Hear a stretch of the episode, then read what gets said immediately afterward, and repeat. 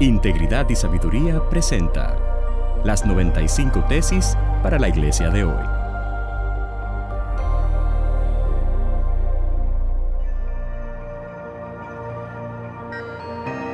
Tesis número 3 para la iglesia latinoamericana de hoy. El cristiano no tiene una vida sagrada y otra vida secular. Ya sea que comáis o bebáis o cualquier otra cosa, hacedlo para la gloria de Dios.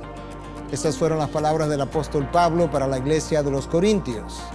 La iglesia de hoy está tan acostumbrada a la frase gloria a Dios o a la frase para la gloria de Dios solamente, que muchas veces hemos perdido el concepto, la idea de lo que implica hacer algo para su gloria. La gloria de Dios representa todo aquello que Él es, su esencia, aquello que irradia de Él hacia afuera. Y de esa manera, cuando decimos que estamos haciendo algo para su gloria, debiéramos estar procurando reflejar atributos de Dios, debiéramos estar procurando crear en la mente del otro una idea acerca de Dios, que el otro pueda irse de nuestra presencia con una imagen agrandada de quien Dios es. Eso dista mucho de la intención de muchos creyentes hoy en día cuando repiten la frase para la gloria de Dios. Y también debiéramos recordar que para ese cristiano no hay una vida secular y una vida sagrada.